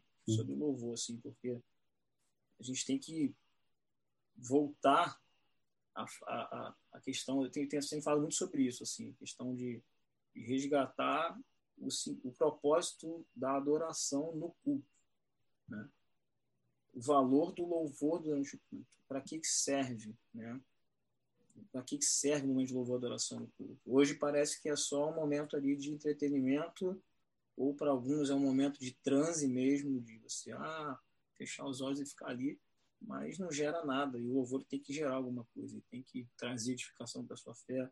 Eu sei de, de testemunho de pessoas que, quando se converteram, elas. É, é até louco, né? mas ela não lembra a pregação do dia, mas ela lembra qual foi a canção que foi cantada aquele dia. Ah, aquele louvor falou com ela. Aquela, a letra daquela canção foi a pregação que tocou o coração da pessoa. Então, assim, tem muito louvor hoje que não tem mais letra, não tem, são repetições, também servem, cara. Foi como eu falei aqui já. Tem, tem momentos que vai ser esse louvor de repetição. Mas vamos, né? Vamos compor o, louvores com, sobre histórias da Bíblia, sobre versículos da Bíblia, louvores que ensinem a palavra, canções que tragam uma aplicação pessoal de, de, uma, de um versículo, uma passagem. É, não, não só ficar cantando evangeliquez palavras-chave que se juntam e formam o hit, sabe? Isso aí para mim, né? Essa canção mesmo foi uma experiência minha, mas embora tenha sido uma experiência minha, é algo que vai é, falar com qualquer pessoa que esteja falando, é, passando um momento de dificuldade. Qualquer pessoa que estiver passando por uma aflição vai ouvir essa canção e vai se identificar. No meu caso, foi um incêndio no apartamento, mas para algumas pessoas é uma depressão, Uhum. é, é uma dificuldade financeira, é um problema na família, é uma pessoa que está internada agora. Então, assim, que você creia, como diz a, canção, Deus continua sendo um Deus de milagres. Eu vivi um milagre há pouco tempo, Deus fez um milagre na vida do meu sogro. Né? No dia que eu lancei a canção, meu sogro foi internado. Ele infartou e descobrimos que foi por causa do Covid. No dia, 13, 13 de, de, de novembro, na sexta-feira, eu lancei a música, fui ministrar na vigília e ao chegar em casa, eu tive que ir correndo para casa do meu sogro socorrê-lo, porque ele tinha passado mal. Então, assim, é, a gente, é aquilo que eu falei, né? Eu vivi aquilo que eu estou cantando, mais uma vez. Né? Já vivi lá atrás e acabei no dia de lançamento precisando viver. Meu sogro ficou 28 dias internado, 18 dias no CTI, no oxigênio. Ele infartou, passou pelo Covid infartado, não precisou entubar. É, e assim tá bem, para a glória de Deus, assim, todos nós sabemos que foi um milagre, tá vivo. Ele já via infartado em 2011, então assim, diabético, ex-fumante, tinha tudo para morrer. O hum. médico virou para ele e falou assim, cara, não sei como você está vivo. Isso porque era um hospital católico, né? E mesmo assim o médico falou assim, olha, não sei como você está vivo. E meu sogro falou assim: olha, tinha muita gente orando por mim. Meu sogro não é assim, ele é católico, assim, frequenta conosco lá. É um cara daqueles que eu acho assim que vou até brincar que não precisa de um banho de piscina para ser salvo, porque o cara ele, ele, tem uma intimidade com Deus assim de um jeito que eu vejo muito, muita gente que se diz cristã, evangélica e tal que não tem essa intimidade com Deus. É um cara que, como ele diz, né, eu desenrolo com Deus o tempo todo. Um cara que ora, que ora muito. Eu e meu desenrolo com Deus. Ele falou no hospital, falou, não, Deus falou para mim que eu ia morrer, eu estava tranquilo. E a gente aqui fora muito preocupado, né? E tranquilão. E lá ele falou, o médico falava assim, tá tudo muito ruim, doutor, não vou morrer não. Ele falava pro médico assim. E os médicos meio doidos com ele, assim, tudo errado, as taxas tudo alteradas. E ele, não, doutor, Deus falou que eu não vou morrer não. Então, assim, é, é mais um milagre aí, de Deus. E eu desejo isso para tua vida, cara, que Deus viva o milagre, que, aliás, que você viva o milagre de Deus na sua vida. E uma coisa também que, que a gente não pode abrir mão é, mesmo que o milagre não aconteça, Deus continua sendo esse Deus de milagres. Deus é um Deus de milagres. Ele pode fazer ou não milagre. Ele não deixa de ser Deus de milagres. Então, por isso que na canção eu digo assim: mesmo em aflições, eu creio que continuas Deus de milagres, prodígios, sinais e maravilhas. Porque é, eu não gostaria de ter passado por um incêndio aqui em casa. Foi muito desagradável para nós, assim. Foi muito duro, foi muito doloroso. Mas Deus não deixou de ser Deus por causa disso. E hoje a gente olha para trás e a gente vê que Deus cuidou de tudo Talvez você esteja hoje vivendo um momento difícil, mas Deus ele vai cuidar de tudo, ele vai te dar força. Não vai vir sobre você prova maior do que as suas forças, a palavra garante isso para você. Não vai vir sobre você peso, é, dor maior do que você possa suportar. Deus ele é contigo, ele está contigo. Então talvez você esteja aí vivendo um momento muito difícil, mas Deus ele está contigo, você não está sozinho. Amém. E o louvor, cara, né? Você, para a galera que está assistindo. A gente vai, eu vou ter que editar um pedacinho do vídeo, colocar lá as informações direitinho e tudo mais. Mas fica tranquilo, vai estar tudo na descrição aqui. Show. É, e sobre a questão do louvor, o que eu acho mais incrível, né? não somente no, no louvor, é, fechando no nosso meio, né? mas a música no sentido geral. A música ela propaga ideias. Né? A música ela propaga ideias para a população. Uma das coisas que me chama muita atenção é que a gente tem aquela, aquela ideia de que a reforma protestante, os escritos de Lutero, foram que propagaram a ideia da reforma. Também. Mas os hinos que Lutero escreveu, eles que deram um, um impulso maior para o movimento da reforma. Então, eu acho que é o tipo da situação que a gente aqui, você que está assistindo a gente, a gente precisa colocar em mente, prestar bem atenção naquilo que nós estamos ouvindo naquilo Sim. que nós estamos emprestando os nossos ouvidos. Né? A, a questão da adoração, e aqui afunilando o nosso meio novamente, eu vejo que o cenário que a gente vive, né, o cenário evangélico, o cenário da música evangélica, ele é um cenário que é bom e, ao mesmo tempo, ele é bastante complicado. Sim. Porque a gente vê ideias que são propagadas que exaltam o nome do Senhor. Sim. Mas também ideias que são propagadas que faz com que eu queira me vingar de você. Que eu queira me Sim. vingar do meu inimigo. Que eu quero fazer isso, que eu quero fazer aquilo. E, e eu tô tocando nesse assunto porque essa semana aconteceu uma coisa comigo, que foi o seguinte. Alguém chegou e virou para mim e falou que eu tenho que cancelar o canal e tudo aquilo que eu estou fazendo na internet. Né? Me tira da transmissão aí, de ficar mandando os vídeos, porque isso já não. Eu não gosto, né? Tá me perturbando. Beleza. Uhum. Falei, pô, e tranquilo, sereno, sem me estressar. Tudo bem, eu te tiro do negócio e tal. Aí a pessoa, outra pessoa que estava perto, virou para mim e falou o seguinte: daqui a alguns meses, quando você chegar a tantos inscritos e começar a ganhar dinheiro desse negócio, joga na cara da pessoa que Deus te exaltou. Fiquei, caraca. Sabor de mel. Aí eu fiquei assim, eu falei, essa pessoa não vai concluir com essa música. Aí ela aqui, ó, o louvor para você cantar lá na frente, o hino da sua vitória. Bom, ela foi soltou esta maravilha que só propaga mentira, que só propaga é, é, divisão e vingança.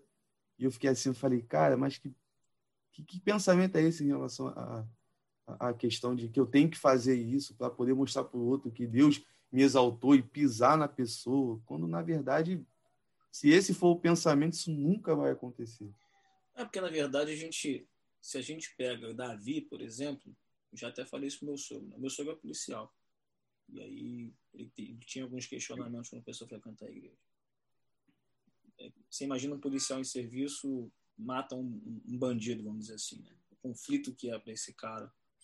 Quantos policiais cristãos não vivem esse dilema, né? Uhum.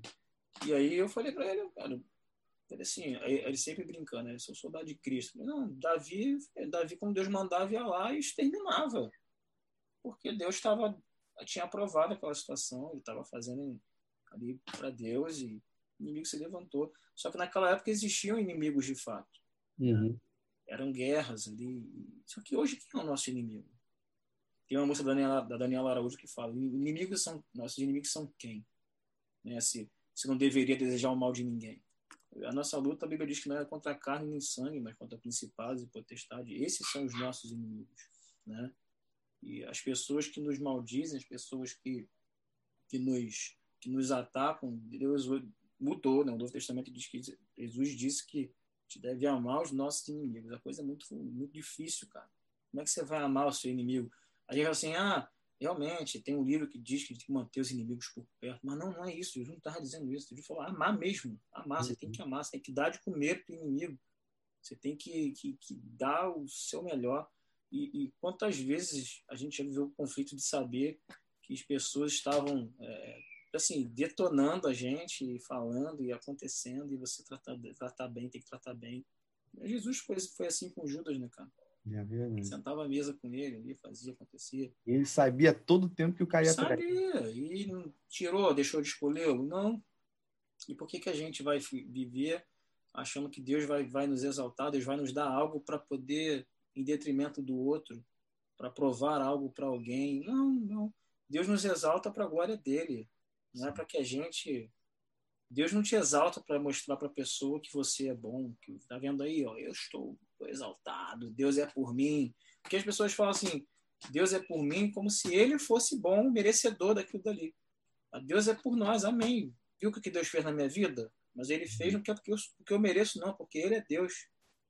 Se Deus me tirou do, do de um lugar de vergonha e me colocou num, num, num lugar, uma posição de, de destaque, não é porque eu sou bom, porque eu mereço, não, porque ele é Deus. A honra então, glória dele somente. É, é, como tu falou, nada vai roubar a glória de Deus. As pessoas querem mostrar que, tipo assim, ah, tá vendo? Deus, Deus é bom comigo, não é com você. É quase isso, cara. Tá vendo como é que você é pecador? Deus fez é. por mim, não. É, ah, Deus curou meu familiar, não curou o teu. Igual o Jó, né, cara? Tu tá em pecado. O que que tu fez, cara? Os amigos de Jó, o que que você fez, cara? Tá, pra, qual, que, qual pecado você cometeu para estar tá assim, irmão? O que que teu pai fez que, que você fez para poder estar tá nessa situação que você está aí? Não, sabe? Então as pessoas. Uhum. É, é, eu chamo de graça egoísta, Rafa. É a graça que só serve para mim. Entendeu? É a graça egoísta. A graça de Deus, ela parece que ela, ela, ela é limitada, entendeu? Não, o meu pecado, a graça serve, mas isso aí que você fez, isso é muito sério, cara. Isso aí acho que a graça não, não cobre. Medo engano. Entendeu? Então é uma parada assim que. E aí a pessoa acha que Aí é, é, é a geração dos humilhados serão exaltados. É a geração que acredita nisso. Tem gente que acredita que está escrito desse jeito. Aí uma vez eu mandei para uma amiga minha, assim, no sapatinho, mandei no privado, falei, olha só, o certo é quem se humilha, Deus exalta. Ela, mas é a mesma coisa. Falei, não, não é a mesma coisa. Lê de novo. Aí leu. É a mesma coisa. Falei, não é, cara. Olha só, vou te dar um exemplo. Deus vai te exaltar se eu humilhar você na frente do mundo? Sim, ou, se você se humilhar diante de Deus por causa de algo que eu te fiz. Ela, ah, é diferente. Ah, tá vendo só? Não se pega você, o texto todo, né? É, não, não é, mas tipo assim, é, é o analfabetismo, caramba, analfabetismo funcional. As pessoas leem A e entendem B. O WhatsApp é, tá bem que tem áudio, né? Porque você escreve uma coisa, a pessoa entende outra. Quantos relacionamentos já acabaram por causa disso aí? Uhum. Você escreve um texto, a pessoa entende, lê errado. Às vezes uma frase, a falta de uma vírgula tal. Então, muito complicado uhum. a questão da, da, da, A Bíblia diz que a vingança é do Senhor, cara. A vingança uhum. é do Senhor. Se alguém tiver que vingar você, vai ser Deus. Você não precisa fazer nada. E mesmo assim, se Deus fizer, você não tem que celebrar isso. Né? Tem que orar pela pessoa para que pô, Deus tem misericórdia dela. Uhum. Que tem gente que ora igual Davi orava, né? Enterra vivo, sabe? Eu já passei ah, Davi, Davi que... foi homem segundo o coração de Deus e orou assim, por que, eu não posso orar? Já vi gente falando isso. Eu já passei por uma situação que eu ouvi uma pessoa orando pela minha vida para Deus me colocar numa cadeira de roda, porque ela não concordava com algumas coisas. Uma cumba gospel, né? Que eu falava, que eu questionava e tudo mais, eu ficava, meu Deus do céu. Eu fico imaginando eles ignorando aquele negócio, mas é, é muito às vezes vai da, da ignorância de cada um, a falta de conhecimento bíblico, a falta é, de intimidade com Deus é eu tenho uma heresia comigo que eu carrego. eu sempre falo que muitas vezes a pessoa ela só, ela só vai entender o caído quando ela cair. Ela só vai entender a misericórdia quando ela precisar da misericórdia. Hum. Entendeu? Faz todo sentido. Porque a pessoa, porque a pessoa ela, ela, ela já precisou da misericórdia lá no começo, né? ela se converte, ela reconhece. Mas parece que ela alcança um nível de espiritualidade tão alto que ela esquece quem ela foi que a, ela só está viva porque a misericórdia né, não deixou ela ser consumida e, e a, a, graça livra ela do que ela merece. E aí parece que, tipo assim, aí ela começa a lidar com quem está no erro, com quem caiu de forma, tipo assim, como se ela não precisasse mais da graça da misericórdia. E aí, por isso que a Bíblia diz que quem se humilha, Deus exalta, mas o soberbo, Deus abate. E às vezes as pessoas têm sido abatidas por causa disso. Têm caído, Deus tem permitido elas caírem para se lembrarem de que elas não são nada, de que elas não são ninguém de que na verdade elas precisam, carecem da, da, da, da, graça, da glória de Deus, da misericórdia de Deus, porque a gente não é nada, cara. Quem está de pé tem que cuidar para que não caia. E se a, gente não olhar, se a gente não olhar com, com um olhar de amor para as pessoas, para aqueles que precisam, uma hora vai ser você que vai precisar e você vai entender que as pessoas está é, faltando esse esse olhar, né? E muitas vezes falta de nós olhar para algumas pessoas com um olhar de amor, de misericórdia. E aí, às vezes, Deus permite a gente cometer alguns erros ou passar por algumas dificuldades para a gente. Poxa, eu precisava tanto que alguém me olhasse com misericórdia. Você fala assim, é, mas eu não estava olhando com misericórdia com ninguém. Às vezes, nem é nenhuma queda de pecado, não. Às vezes, é uma, é uma perda, é, um, é uhum. é uma condição que você perde. Às vezes, é uma situação que acontece. Você precisa de alguém, precisa de um olhar de misericórdia, de alguém para te olhar né, com amor e você não tem. Então, cara, eu sempre brinco isso. Assim, cara, eu sempre falo isso, eu brinco com essa heresia, né? Você, você só vai ter misericórdia quando você precisar de misericórdia de alguém. Verdade. Na verdade, assim, você já deveria, você deveria entender que você precisa disso, não precisava passar por nada para. E para a galera que está assistindo, né? se tem alguém assistindo a gente nesse momento que tem essa visão né, errônea em relação à misericórdia e à graça de Deus, né, que vai um recado com todo amor, com todo carinho, eu te amo em Cristo Jesus. Mas o apóstolo São Paulo ele vai falar que ele, aí você já bota aí, Paulo, cara, evangelista top do começo da igreja.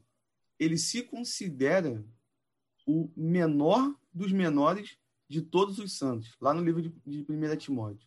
Aí fica uma pergunta: quem somos nós para querer se achar melhor do que o outro? Então, se infelizmente você está com esse pensamento nesse momento, eu vou fazer igual fiz no vídeo anterior. Para, respira, baixa a bola, reflita sobre a sua vida, peça misericórdia ao Espírito Santo e segue em frente, porque senão vai dar ruim. E eu já vi isso na prática, o quanto que dá ruim. E isso é complicado demais. É só lembrar Mas... de quem você foi, cara. Exatamente. Só lembrar de quem você foi. Sabe por quê? Esse cara tá aí dentro de você ainda. Tá aí, tá correndo, corre aí, ó. Aquilo que você fazia no passado, que você era, tá aí ainda.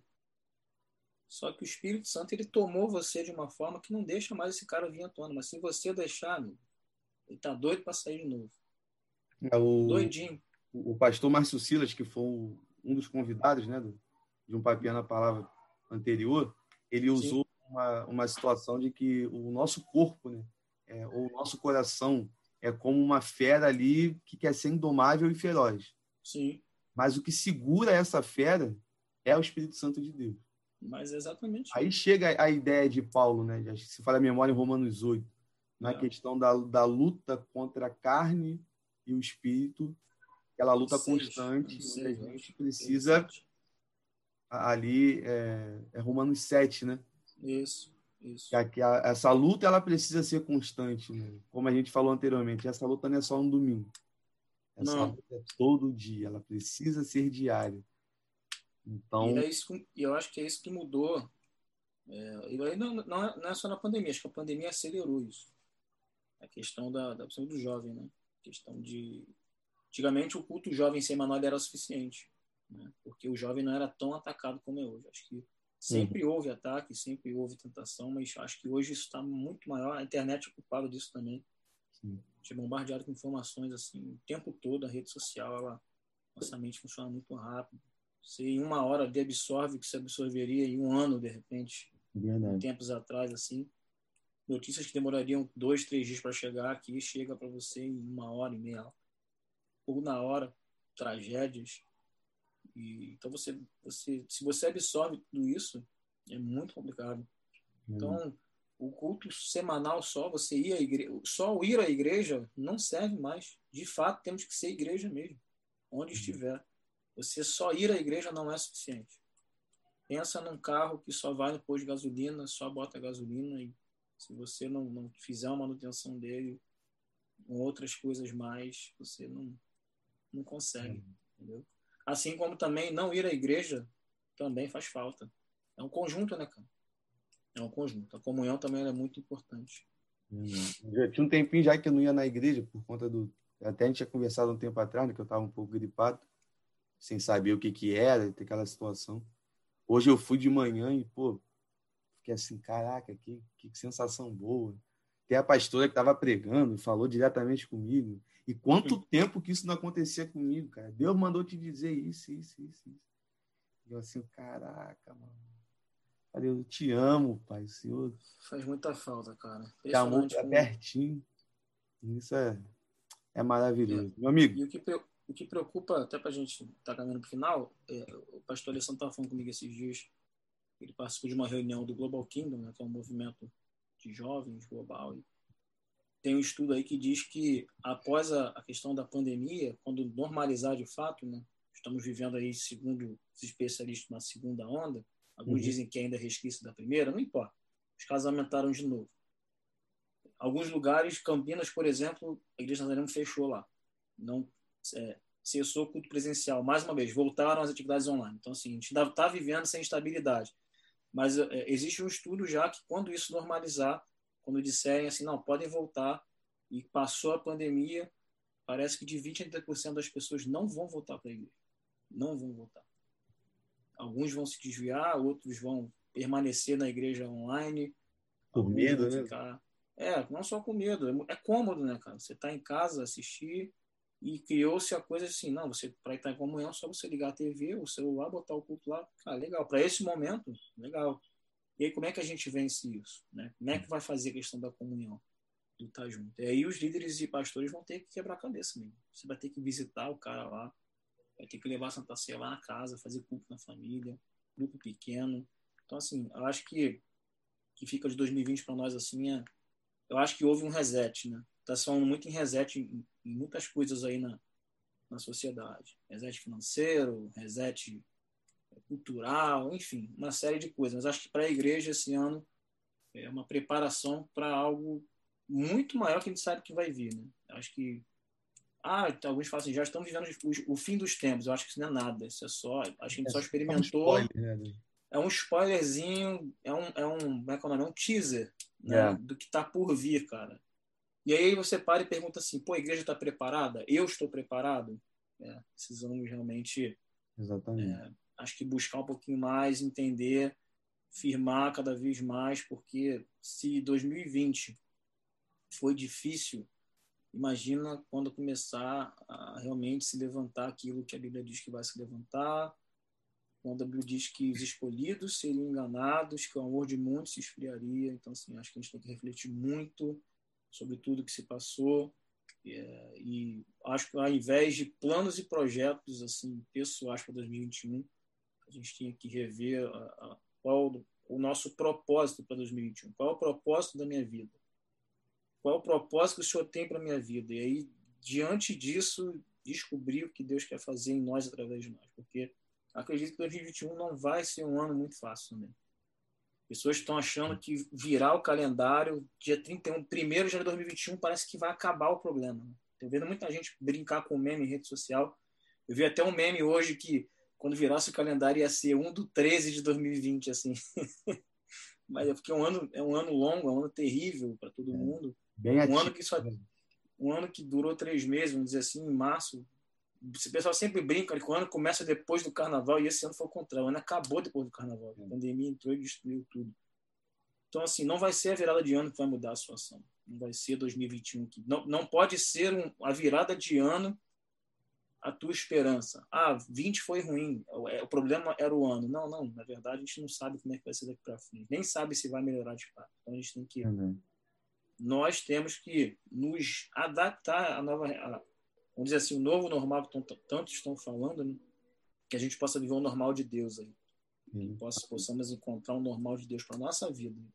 O mundo pode estar caindo, pode estar tiro comendo, bala cantando, mas a gente tem que estar firmado na rocha porque quando bater a tempestade e o vento contra nós, a gente vai permanecer de pé. Viver a máxima de Abacuque, né? Ainda que a figueira não floresça. É isso. Mas eu me alegrarei no Deus da minha salvação. Viver pela fé e não por vista, literalmente. Literalmente. Deus me deu uma canção agora no final do ano. A gente lá na igreja está com a visão ano, ano que vem de é, o ano de romper barreiras. Né? Foi a visão que Deus deu ao pastor da nossa igreja. Uhum. E aí Deus me deu até uma canção para o ano que vem, vou mostrar para o pessoal lá. Eu acho que cantar e fala muito sobre isso, né? A canção fala muito sobre isso, assim. É, se, tribu, se por tribulações eu passar, comigo tu serás. Se por aflições eu passar, comigo tu estarás. E, e fala, vou, não, não importa o que eu venha enfrentar, em Cristo eu sei que eu posso triunfar. E nós podemos triunfar em Cristo. Né? A gente não pode parar, superar os limites. Uhum. E com Deus a gente pode, cara, romper barreira derrubar gigantes, se saltar muralha, viver o impossível. Com Deus a gente pode tudo isso. A palavra diz isso. Isso não é triunfalismo, cara. Isso é a palavra de Deus. Então, assim, se a gente estiver firmado em Cristo, né, fazendo tudo com Deus do nosso lado, segundo a vontade dele, a gente pode viver tudo isso aí. Cara. Verdade, amém. É, só para poder encerrar aqui a, a minha parte, logo depois, deixar você fazer as considerações finais e deixar uma mensagem né, para a galera para o ano de 2021. Você, a gente conversando agora me trouxe a memória de uma vigília que a gente fez lá em Guapimirim. Uhum. Tem uns dois anos, mais ou menos. Por aí. Por aí, por aí. Que eu lembro que Deus falou comigo naquele momento. E ele falou com o Felipe, o Ferrugem, né? Que hoje está lá no, nos Estados Unidos. E foi uma confirmação daquilo que Deus estava falando. Onde eu olhava para a igreja e por um momento eu vi que ela não tinha mais parede, não tinha mais teto. Foi um negócio bem, bem doido naquele momento. Né? E para quem me conhece mais próximo, o Diegão também, que está comigo há bastante tempo, sabe que eu não sou o cara de ficar falando, ah, Deus me deu visão, Deus me deu revelação, assim, a troco de nada. Mas a pergunta que Deus faz, fez para mim naquele momento, e depois ele confirmou com o Felipe, foi a seguinte: quando tudo isso acabar, como é que vocês vão fazer? Quando vocês não puderem mais se reunir, como é que vocês vão fazer? Qual a resposta que vocês vão dar? E quando chegou essa situação agora, começo de 2020, sinceramente, isso veio à minha mente como algo que talvez não esteja muito, muito distante de se acontecer. A gente vive situações complicadas, a gente está vivendo um, um trailerzinho de como serão os fins dos tempos, né, em relação a várias situações, e aqui sem entrar em questão de é, é, teoria da conspiração e tudo mais, mas somente o básico que a gente tem nas Sagradas Escrituras. Então, eu acho que vale um, a reflexão da gente pensar a situação ela pode melhorar, a gente quer que a situação melhore, né, para o ano que vem, para os próximos anos, é, a gente olha para isso, a gente crê que isso pode acontecer, mas a gente também precisa trabalhar com a possibilidade disso não acontecer. Que é, infelizmente, né, entre aspas, real, né? Porque as escrituras é, passam um cenário que, de que. Acho que buscar viver dependente da circunstância. É, a gente não tem que orar. Claro, a nossa oração é para que que as coisas fiquem bem, né? Mas acima de todas as coisas assim, orar para que assim, não importam as circunstâncias, que a nossa fé não seja abalada, que Deus guarde a nossa casa, a nossa família. A gente não pode não pode perder, é, esfriar, deixar o nosso amor se esfriar, né? A chama tem que arder no nosso coração. A gente falou Teve uma série, depois procurem aí, que o Rafa também fez, Estranhamente Aquecido, que falou sobre, sobre o Wesley.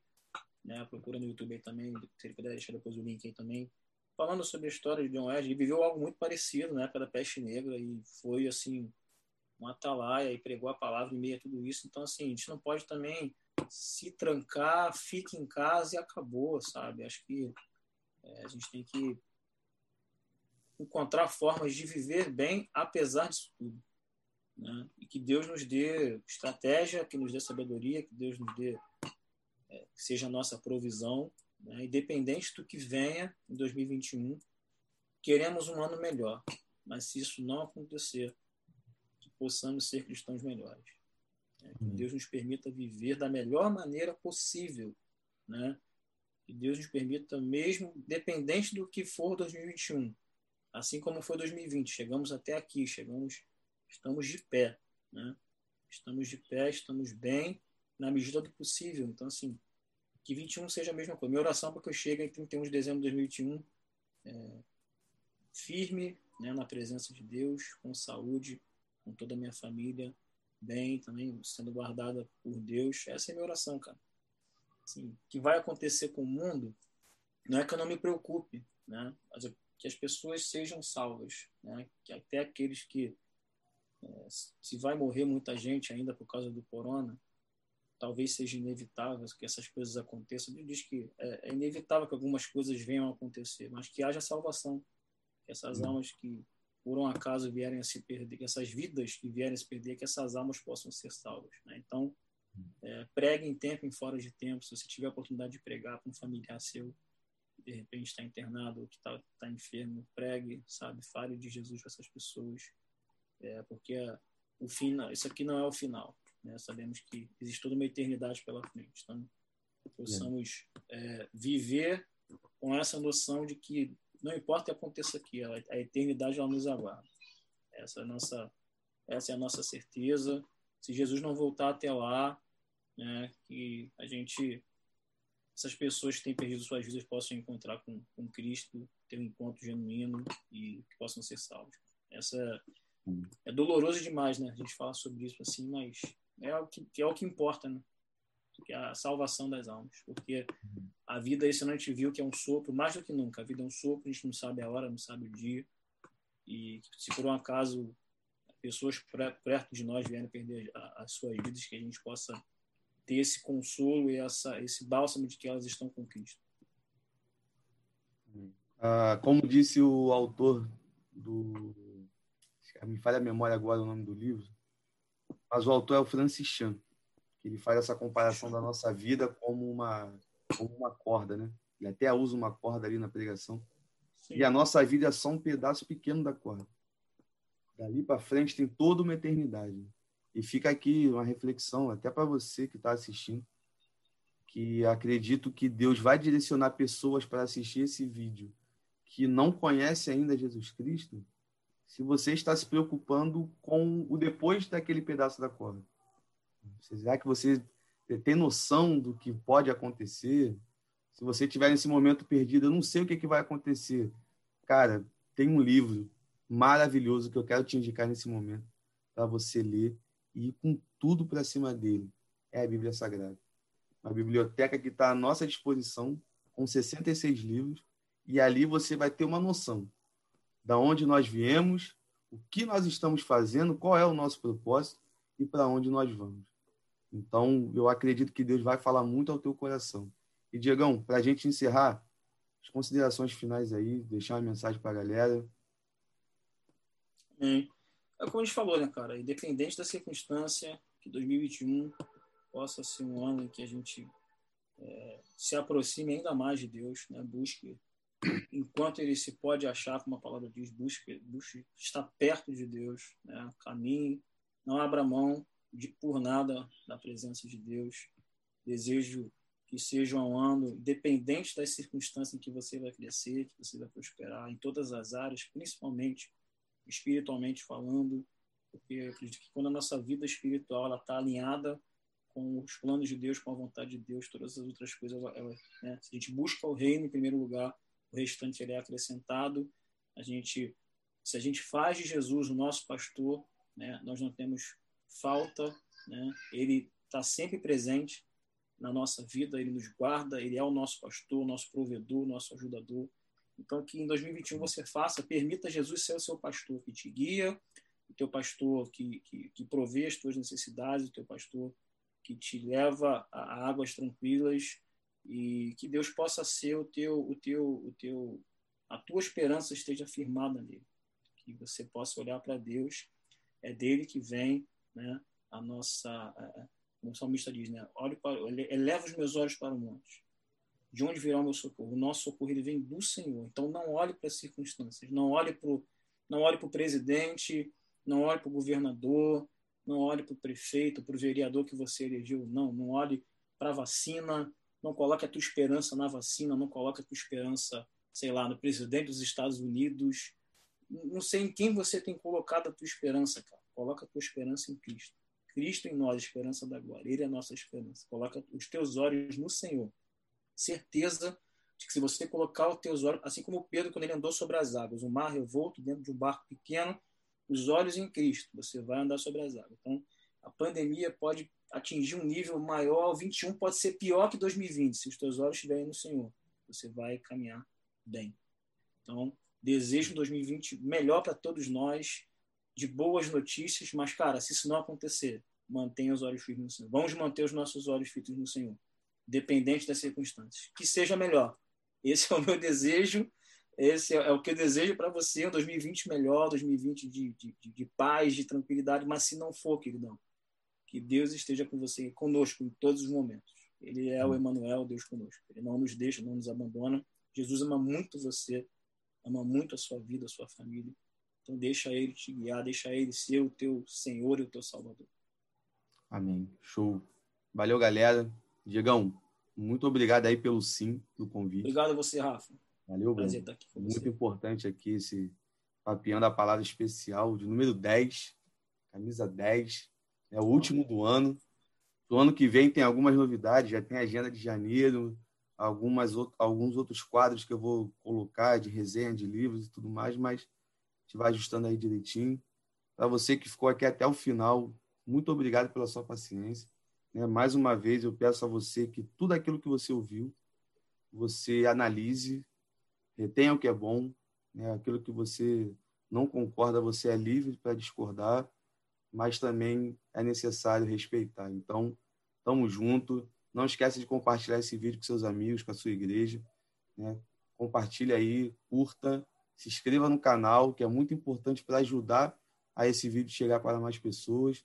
Vou estar deixando aqui na descrição o canal do Diegão também, a sua música nova para você poder estar tá curtindo lá. Tem muita música boa. Né? Eu acredito que Deus vai falar muito ao seu coração através desses louvores. E galera, não esqueça, vamos continuar pregando o Evangelho.